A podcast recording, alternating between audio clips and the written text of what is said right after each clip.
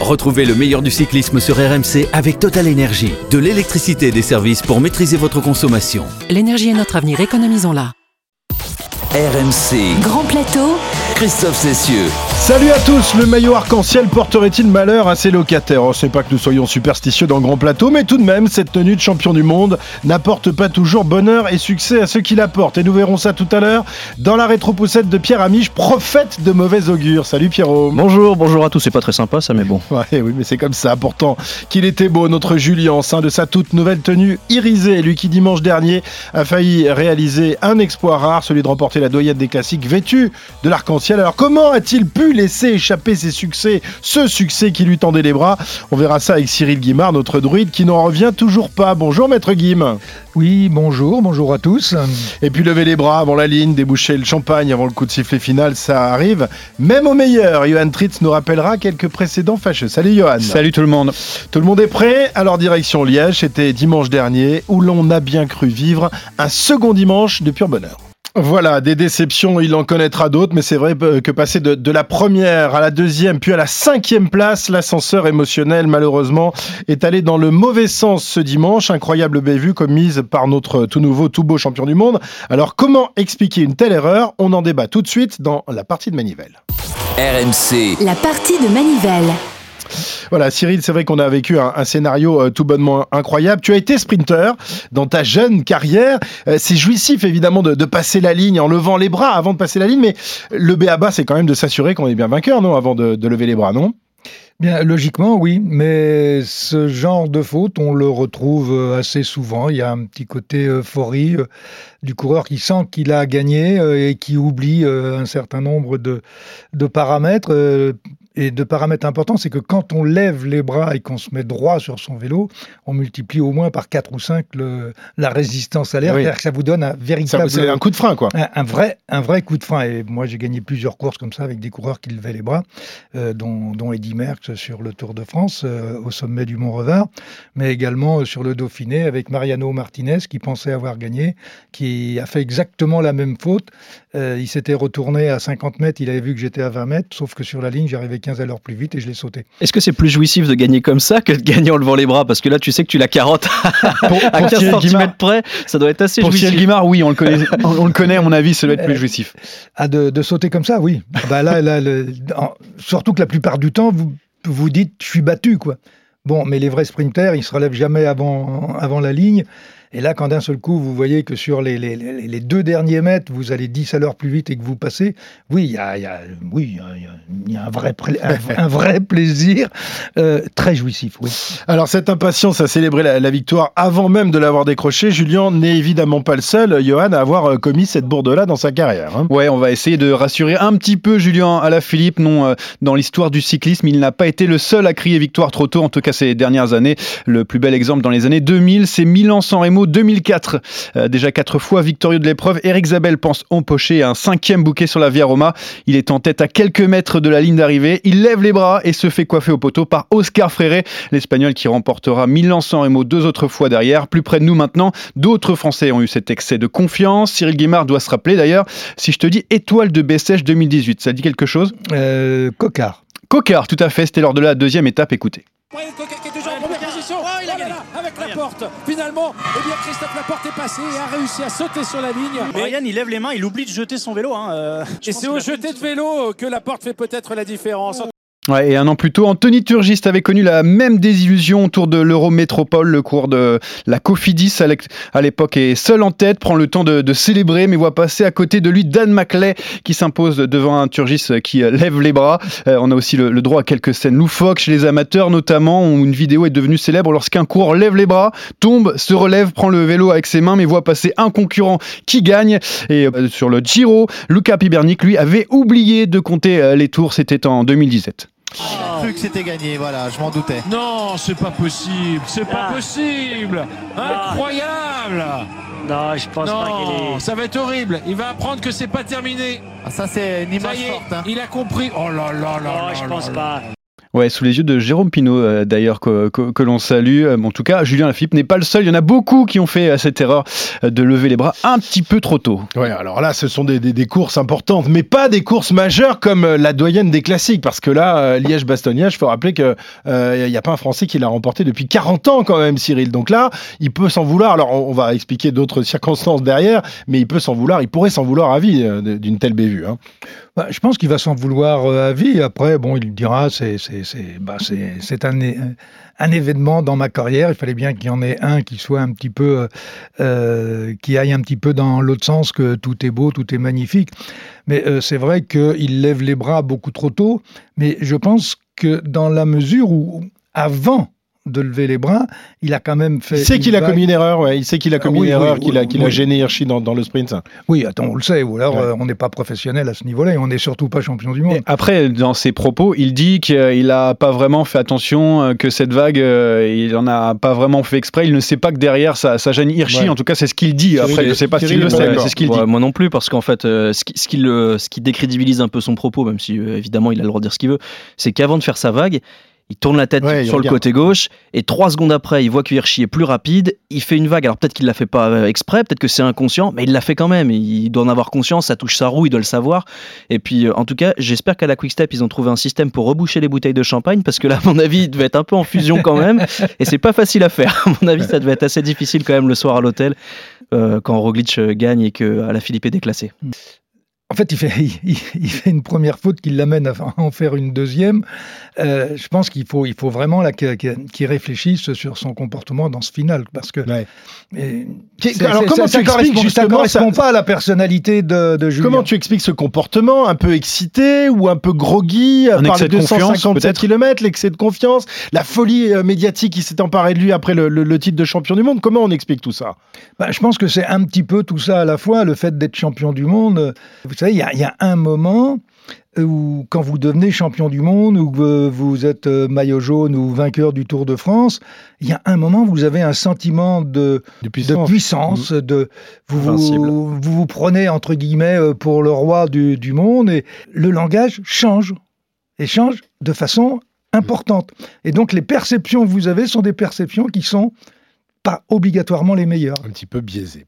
Julien Alaphilippe, passé euh, tout près de succéder, donc 40 ans après Bernard Hinault, à une victoire française dans Liège-Bastogne-Liège, la doyenne des classiques, qui se refuse aux Français en général et à Julien en particulier. Pierre, alors qu'il avait bien failli la remporter dès sa première participation. hein. Bah oui, Christophe, ça tournerait presque à la mauvaise habitude pour Julien. C'est le monument qui semble le mieux lui convenir sur le papier. Et pourtant, c'est celui qui lui résiste encore et toujours. hein. Alors, pas de panique, il n'a participé à, la doyenne que cinq fois. En 2015, première fois, battu, tu l'as dit, deuxième par Valverde. Bon, d'accord, c'est pas le premier à prendre une cartouche par l'Espagnol. Mais en 2016, il arrive, il est très fort. Et là aussi, pas de jambes, pas au rendez-vous, ça arrive 23e. En 2017, pas de contre-performance, là c'est juste qu'il est blessé, il n'est pas aligné. Mais là où ça tourne à la mauvaise habitude, c'est depuis 2018 en fait, parce qu'en 2018 c'est le plus fort, il vient d'exploser tout le monde sur la flèche wallonne, et à Liège, bah, il est trop surveillé, Jungel s'en profite, son coéquipier attaque, et à la va faire 4 en étant clairement le plus fort. Enfin, 2019, c'est peut-être la plus grosse contre-performance parce que là, c'est une véritable panne de jambes. Il n'arrive pas à participer dans l'emballage final. Il est battu. Alors intrinsèquement, il a tout. hein. Alors pourquoi est-ce qu'il bute? Ma théorie, que Cyril va contredire bien vite et avec laquelle Johan fera tout pour pas être d'accord, c'est que je crois que le profil et la place dans le calendrier rendent les choses un peu complexes pour à la fin. La flèche, c'est sa course avec le mur de 8, c'est le plus fort, le plus gros puncher du monde. Mais Liège, c'est 15 bornes de plat derrière la Roche au Faucon et ça rend les choses un peu plus dures. Alors vous allez me dire, bah, Milan-San Remo, c'est un peu pareil. Oui, mais Milan-San Remo, c'est la En descente descente. derrière le podio. Et surtout, c'est beaucoup plus tôt dans la saison. Il y a moins d'usure, moins de fatigue et à 100%. Et ben Julien, il est injouable. Reste donc une question. Alain Philippe va-t-il gagner la doyenne ou buter encore sur le monument belge? Alors Cyril, réponse à la question de, de Pierre. C'est vrai que le, le- le final est un peu moins propice à Julien Alaphilippe que, euh, que Milan-San Remo ou effectivement, effectivement que la, la flèche wallonne. hein. Alors, ça peut paraître paradoxal, mais moi je pense au contraire que le final de, de Liège-Bastogne-Liège est peut-être le parcours qui lui convient le mieux. Voilà ce que j'avais dit. Et voilà. Tu t'es pas loupé là-dessus. chaque fois que tu dis un truc, il contredit. Tu sais, moi j'ai l'habitude. hein. voilà, je passe trois semaines tous les, tous les étés à, subir ce genre de choses. hein. Mais regardez, au dernier championnat du monde, qui remonte quand même à, à- à une dizaine de jours à peine, euh, la bosse dans laquelle il sort, C'est vrai qu'elle est assez sensiblement- loin de l'arrivée, tu as raison. Euh, et et- et- et c'est la même bosse que celle de l'arrivée pratiquement à, à- à quelques hectomètres près de l'arrivée de Liège-Bastogne. C'était un peu plus dur sur les, les mondiaux quand même. On a l'impression que les, les pourcentages étaient plus favorables que sur Liège-Bastogne-Liège. Oui, euh, mais on va pas se battre pour 2%. Hein.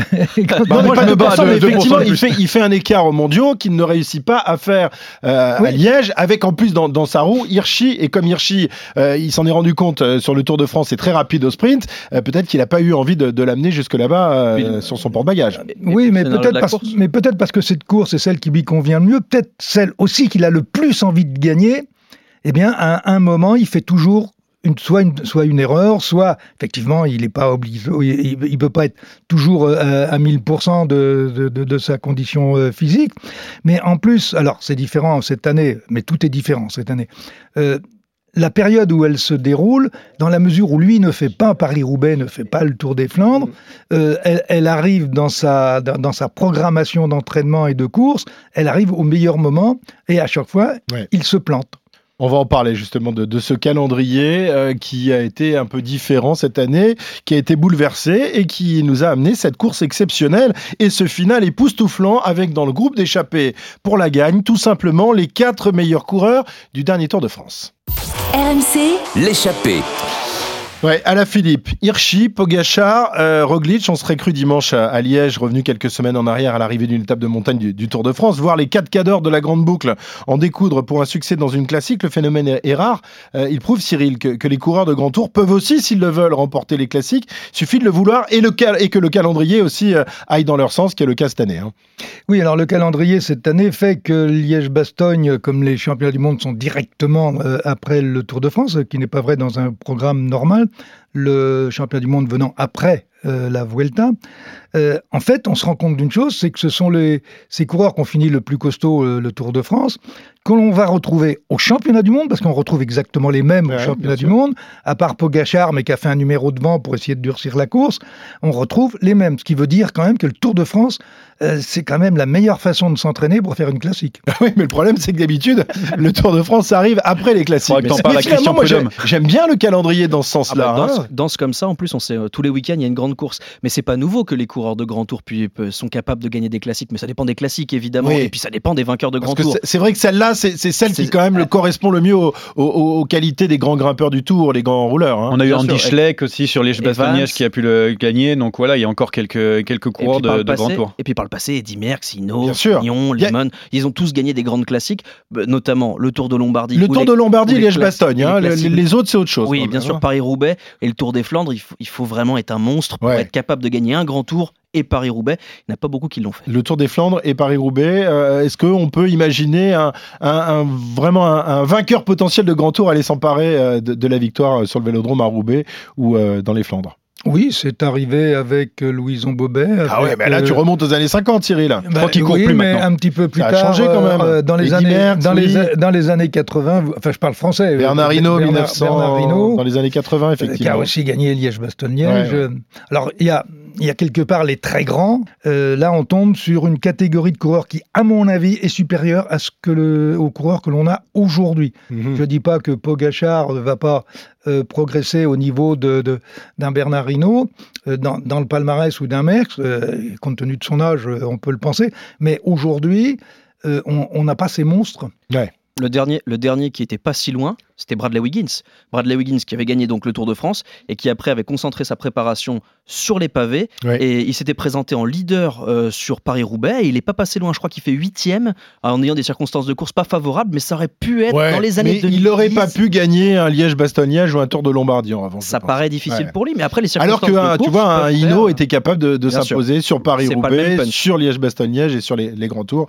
Effectivement, on n'a peut-être pas encore le, le même profil et le même gabarit de, de coureurs. Le vainqueur de la doyenne se nomme, se nomme donc Primoz Roglic, le Slovène, on le rappelle, grand battu du Tour. Lui, il n'avait pas levé les bras euh, à la veille de l'arrivée sur les, les- les Champs-Élysées, mais c'est vrai qu'on Et- et- l'imaginait. Et, là non plus. Et, et là non plus, il n'a pas levé les bras, il a bien eu raison. On l'imaginait au fond du trou. Je me souviens euh, d'en avoir discuté avec toi. Tu me disais que hum, Laurent Fignon ne s'était jamais tout à fait remis euh, de sa défaite sur les Champs-Élysées. Primoz Roglic, on lui euh, donnait un peu le, le même sort. Finalement, on a vu que quelques jours plus tard, il a réussi à se refaire la, Ça prouve qu'il a la, ressource et un sacré quand même, le Slovène. Oui, alors ça, il faut le souligner parce qu'après un échec comme celui qu'il a subi euh, sur le Tour de France, euh, à la veille de l'arrivée, euh, sur une étape et, un parcours qui correspondait à ses qualités de rouleur et de grimpeur, qu'il est remis en route de cette façon-là, c'est, on l'a vu déjà au championnat du monde où il est, il est présent dans le, dans le final. C'est ça, il est servi aussi par le calendrier. C'est-à-dire oui. que là où Fignon, Pareil. là où Fignon aurait pu à douter pendant quelques semaines, quelques mois avant de retrouver il n'avait des pas grands de, événements, de, de possibilité Roglic, de se refaire la cerise derrière. Ouais. Roglic, une semaine après, il devait basculer sur les championnats du monde où les Slovènes sont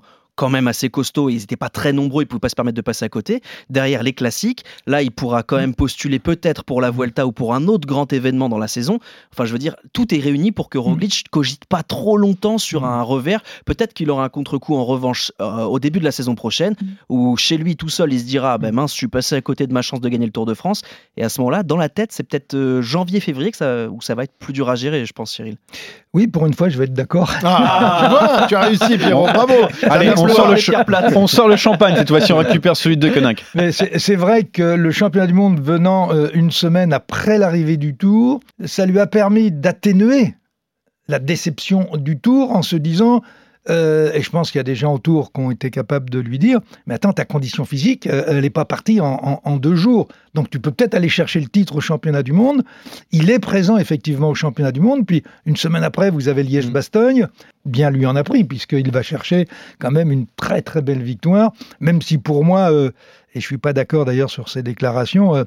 Hirschi dit oh bah finalement je suis pas déçu quand on voit que même en déchaussant, euh, il vient finir dans la roue de Julien Alaphilippe, euh, normalement, il aurait gagné euh, en fumant la pipe, quoi, avec les deux doigts dans le nez. Celui-là, c'est un sacré coursier. Hein, on le rappelle, vainqueur de la Flèche Wallonne, vainqueur d'étape sur le Tour de France. Il était dans le final également des, des, championnats du monde. Il est monté il, sur le il podium. podium Vraiment oui. un sacré, sacré coursier dont on va reparler. Pour revenir sur Roglic, ce succès dans un des monuments du cyclisme, efface tout Cyril. Il a encore, tu penses, un bel avenir au plus haut niveau et notamment dans les grands tours, le Tour de France en particulier? Oui, oui, Tour de France ou Giro euh, ou Tour d'Espagne, parce que il, est, il est battu sur le, sur le Tour de France, mais battu par qui euh, Un jeune coureur qui a un talent, un talent fou et qui devrait logiquement euh, confirmer. Mais il, il, a, il a un âge où il a encore deux, trois bonnes années pour les grands tours pour aller chercher encore des gagnes.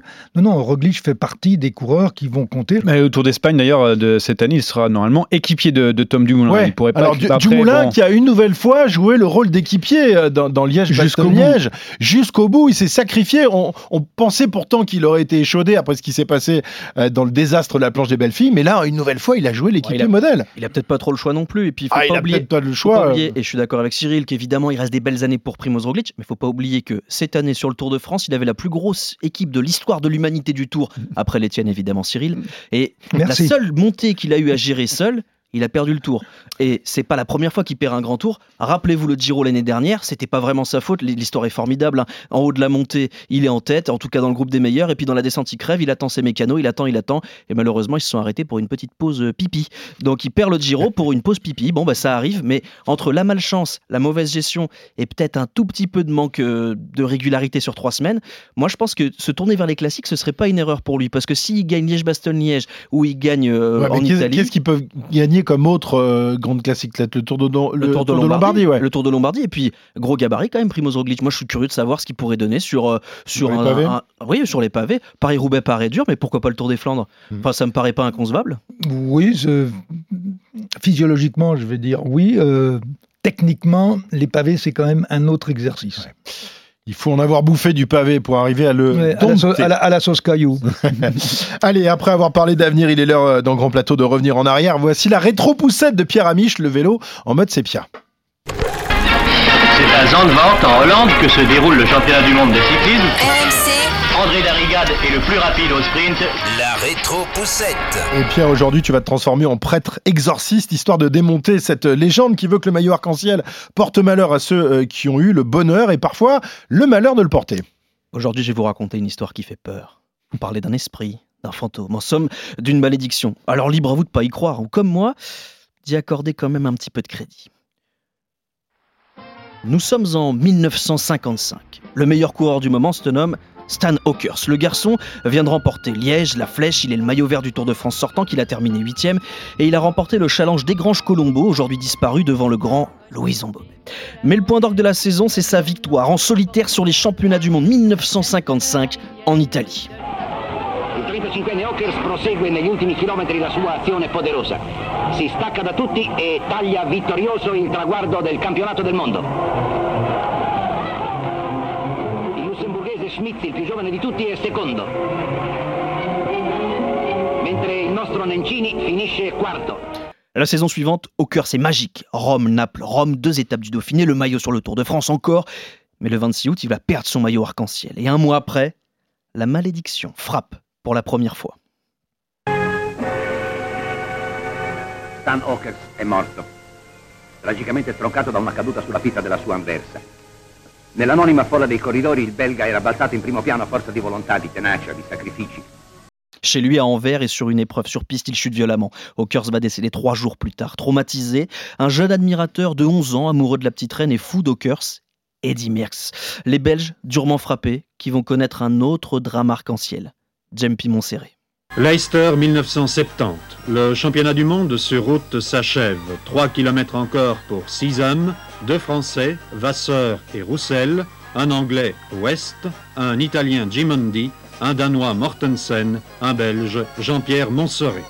Le vainqueur, Jean-Pierre Montserrat, 22 ans, le 8 septembre prochain, marié, deux enfants.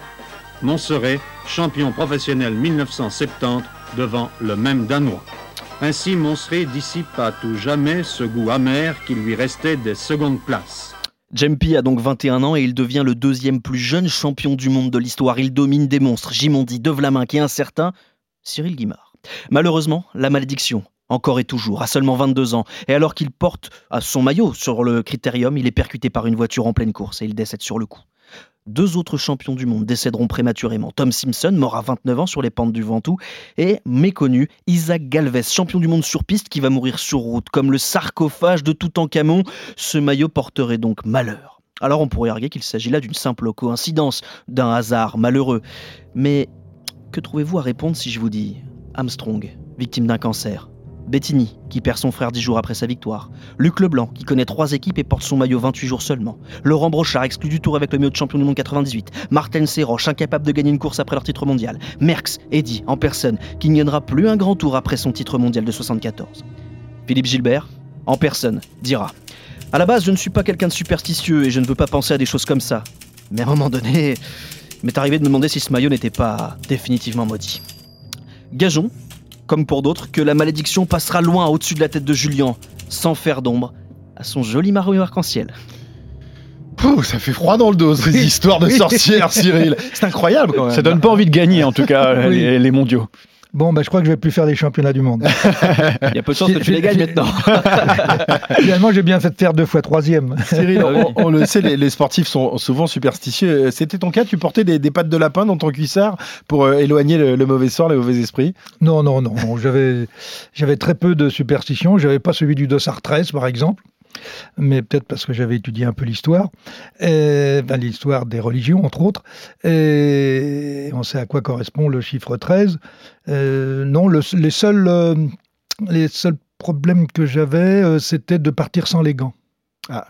Car chaque fois que je partais sans mes gants, je tombais. Ah, bah tu vois, il y a un peu de superstition aussi quand même. Ce qui fait d'ailleurs que ça m'est arrivé de renvoyer une voiture à l'hôtel chercher une paire de gants. Ah ouais, pendant la course. Super. Ces légendes, Julien va tout faire évidemment pour leur tordre le cou et ce très rapidement car sa saison n'est pas encore tout à fait terminée. Johan, sur quelle course verra-t-on à nouveau ce, ce beau maillot arc-en-ciel qui porte peut-être malheur? Bah, ce qui est prévu à, à son programme, en tout cas ce qui était prévu à son programme après Liège-Bastogne-Liège, c'est la Flèche Barbanson et le Tour des Flandres, la classique belge qu'il va découvrir pour la première fois de, de sa carrière. Ensuite, ce sera terminé pour le français Pat Vuelta et un repos bien mérité avec, euh, avant de- d'un nouveau parader avec son maillot en 2021. Donc le Tour des Flandres, c'est la première fois qu'il participera à la grande classique belge, Cyril, euh, pour, pour découvrir l'épreuve, parce que j'imagine qu'on ne peut pas la dompter comme ça du premier coup. hein.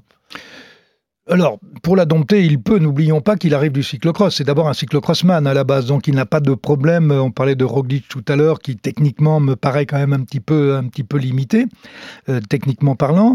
Euh, Julien, il n'a pas de problème pour passer les pavés. Après, euh, il est peut-être un petit peu léger. Et encore, il a tellement de fluidité que les pavés devraient et les monts pavés ne devraient pas le, handicaper. Alors, aller pour découvrir, je crois que tout- toutes les routes euh, dans une équipe belge, je pense que dans toutes les sorties d'entraînement euh, du côté de Gand, euh, euh, lui ont permis de, de- déjà de connaître toutes ces routes, tous ces pavés. Il les, a, il les a déjà fait. Il peut aller pour la gagne. Alors maintenant, il est aussi dans une équipe où il y a plusieurs coureurs qui peuvent gagner. Et c'est la, cu- et c'est la culture flamande. Et oui, et on se souvient de ce qui s'était passé pour euh, Sylvain Chavanel il y a de cela quelques années, qui courait pour euh, le Fever et qui euh, bah, s'était fait un peu euh, déposséder de la victoire, qui lui tendait les bras. En attendant Bouden, ouais. Voilà, exactement. C'est Nick Nuyens qui avait gagné à la surprise générale, Ouais. si je dis pas de bêtises, et Tom Bonnen euh, avait pas vraiment accepté. Enfin, il avait toujours nié le fait que son directeur sportif avait demandé Ouais. à Chavanel de se relever. Ouais, c'est pour ça qu'il regardait derrière. Mais bon. en attendant de retrouver Julien dès, ce, dès ce- cette semaine, donc on s'approche de l'arrivée de cette première étape de Grand Plateau. Voici d'ailleurs la flamme rouge du dernier kilomètre. La flamme rouge. Ouais, avec une saison des classiques à nouveau tronquée, l'Amstel Gold Race annulée ce week-end. Il faudra faire attention à Paris-Roubaix. La course est menacée à cause de l'épidémie de coronavirus. Le Nord est en zone rouge et le préfet s'est interrogé sur la tenue de l'enfer du Nord le 25 octobre prochain. Attention, euh, attention, Johan. MVP revient. Mathieu Van Der Poel après un raid solitaire de 50 km sur le Tour du Benelux. Le prodige se présente en favori dans la dernière ligne droite de la saison. Sixième à Liège avant le Tour des Flandres et Paris-Roubaix. Il a lâché. Je suis de retour et tout le monde peut le voir. Et oui, on va pouvoir le voir aussi. Romain Bardet de retour à la compétition après sa chute sur le Tour de France, victime d'une commotion. Le Français va maintenant beaucoup mieux et sera même sur Paris Tour ce week-end. Il ne voulait pas terminer son histoire avec AG2R sur une chute, a-t-il dit. Mais c'est la victoire, la victoire de Jonathan Caucido, le champion d'Équateur qui signe sa troisième victoire professionnelle. Il n'y a pas que Carapace, l'autre équatorien du peloton aussi s'impose. Guerin Thomas, lui, eh bien j'ai l'impression qu'il vient de dire adieu au Giro 2020. Voilà, Guerin Thomas, effectivement, victime d'un bidon euh, avant même le départ de, de- de l'étape du, du Giro. Cyril, quelle est l'information que tu retiens de ce dernier kilomètre? Ben, la plus importante, ça me paraît effectivement euh, le. Alors, je sais pas si on peut appeler ça euh, la poisse, euh, mais. Il n'avait pas de maillot arc-en-ciel sur les épaules, Il n'avait pas de maillot, mais il est dans l'équipe Ineos qui, effectivement, depuis, depuis un an, euh, eh bien, mange son pain noir. J'en étais sûr que tu allais choisir le Giro, bien sûr, ça t'intéresse. Évidemment, bah ouais, Guerin évidemment. Thomas. Bah attends, c'est important. Guerin Thomas, ancien vainqueur du Tour, qui euh, abandonne tous ses espoirs de remporter le, le- le Giro dès euh, les premières étapes de ce Tour d'Italie. Merci les garçons. On se retrouve évidemment la semaine prochaine, même lieu, même heure, pour une nouvelle étape de Grand Plateau. Bonne semaine à tous. Ciao, ciao. Retrouvez le meilleur du cyclisme sur RMC avec Total Énergie. De l'électricité et des services pour maîtriser votre consommation. L'énergie est notre avenir, économisons-la.